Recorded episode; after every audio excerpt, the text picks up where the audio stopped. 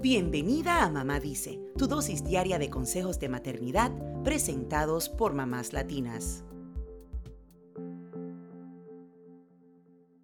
Es un día cualquiera de la semana. Llegas a casa cansada, con tus hijos, después de un largo día de trabajo. Llamas a tu pareja para que traiga algunos ingredientes para preparar la cena, pero tu pareja llega más tarde de lo esperado y sin las cosas que le pediste. ¿Cómo reaccionas? Los hijos aprenden por imitación, observan la forma en que sus padres se relacionan y repiten algunas acciones. Aunque los conflictos son inevitables, tenemos que tener mucho cuidado, pues estos tienen consecuencias en los niños, sobre todo cuando se crían en un ambiente de tensión e incertidumbre. Aquí comparto algunos de los efectos negativos que los problemas de pareja causan en nuestros hijos. Número 1. Se aíslan para evadir sus preocupaciones y estrés. Cuando oyen alguna discusión, tus hijos se van a su habitación para distraerse y encontrar tranquilidad en medio del caos. El riesgo es que este aislamiento se convierta en un hábito emocional y que huyan de todo lo que les provoca tensión, incluso de la comunicación directa y respetuosa. Número 2. Pueden normalizar un modelo de pareja disfuncional como algo funcional. Pueden llegar a pensar que los pleitos constantes son parte de lo que debería ser la vida en pareja, también podrían sentir que lo que le da intensidad a una relación son las discusiones, lo cual sabemos que no es una forma sana de pensar.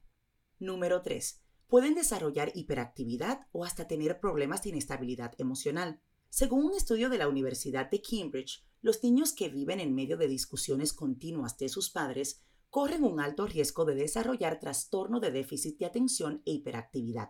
La tensión en el hogar también les puede provocar ansiedad o un desequilibrio emocional. Número 4. Se sienten impotentes y culpables.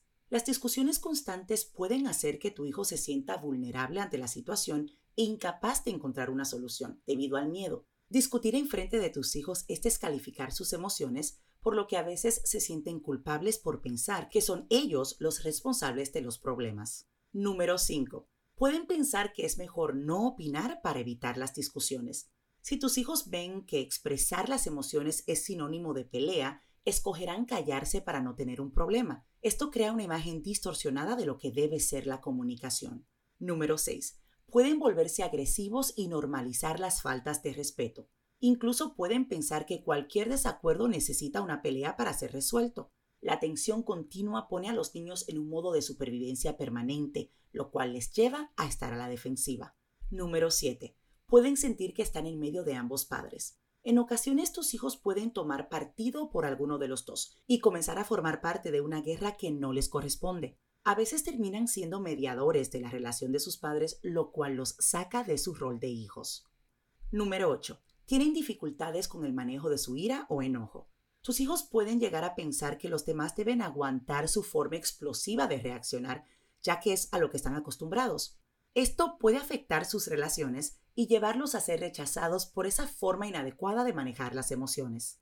Número 9. Piensan que a los acuerdos se llega solamente a través de una pelea. Tus hijos podrían tener una idea equivocada de cómo establecer negociaciones en las relaciones. Número 10. Pueden volverse rebeldes y tener problemas con las figuras de autoridad. Ante el nivel de tensión que viven en casa, podrían cuestionar y hasta retar a las figuras de autoridad en la escuela y en su entorno, esto los llevaría a meterse en serios problemas ya que descargan su enojo e impotencia en otras personas. Eso es todo por hoy. Acompáñanos mañana con más consejitos aquí en Mamá Dice y síguenos en mamáslatinas.com, Mamás Latinas en Instagram y Facebook y Mamás Latinas USA en Twitter.